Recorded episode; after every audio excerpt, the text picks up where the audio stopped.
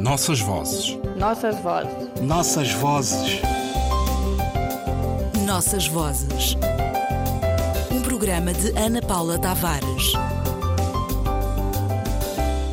Evidentemente, o idioma de um povo não pode nem deve andar sujeito à volubilidade de disposições modificadoras na sua forma escrita.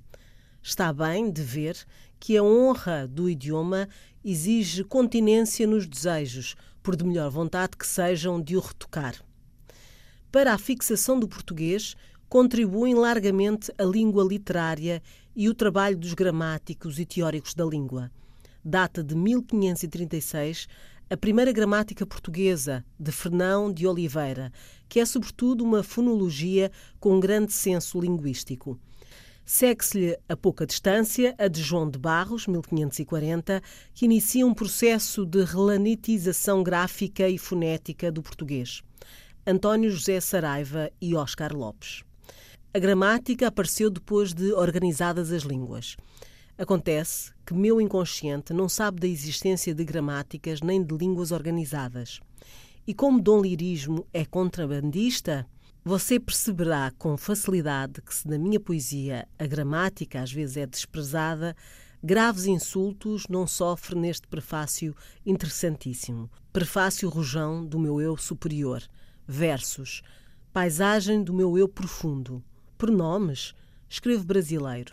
Se uso ortografia portuguesa, é porque, não alterando o resultado, dá-me uma ortografia. Mário de Andrade.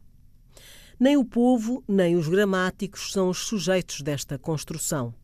O mérito é de um processo sem rosto, uma dinâmica social erguida entre a norma e a desobediência. Como um rio que é feito de água e margem.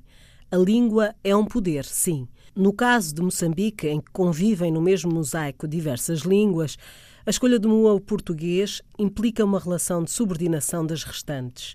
Escreveram artigos sugerindo que eu abandonasse a via de recriação e da transgressão, mas todo escritor é um criador de uma língua nova, a sua própria individual e única.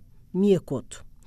Esta é uma coisa, maca antiga entre escritores, gramáticos e outros praticantes da língua, procurando o tom entre a regra e a transgressão, o conforto da norma e a poesia de uma desarrumação que certos falares imprimem à língua portuguesa. Os falares cotidianos trazem uma nova música aos princípios, colocando, por exemplo, no lugar errado alguns pronomes. Me disseram, me falaram, ouve-se em Luanda utilizam preposições com verbos de movimento. Vou na janela, cheguei na estação ou na praia. Também acontece o uso de mim como sujeito de um infinitivo, para mim ver, para mim tomar. Usar o verbo ter em vez do impessoal haver, tem gente aqui, tem gente que não bebe e está morrendo. Estas e outras formas de corromper ou romper as regras da gramática da língua portuguesa estendem-se aos muitos mundos que falam esta língua latina e, por vezes, esta forma de a tratar por tu, sem cerimónia, retomada pela literatura, foi o garante da sua sobrevivência, estendida ao sol da comunicação entre os povos. Manuel de Barros, um poeta brasileiro, autor de Numa Verdadeira Ilha Linguística, escreveu Prefácio. Assim é que elas foram feitas, todas as coisas, sem nome. Depois é que veio a harpa e a fêmea em pé. Insetos errados de cor caíam no mar. A voz se estendeu na direção da boca. Caranguejos apertavam mangues. Vendo que havia na terra dependimentos demais e tarefas muitas, os homens começaram a roer as unhas. Ficou certo, pois não, que as moscas iriam iluminar o silêncio das coisas anónimas. Passaram essa tarefa para os poetas.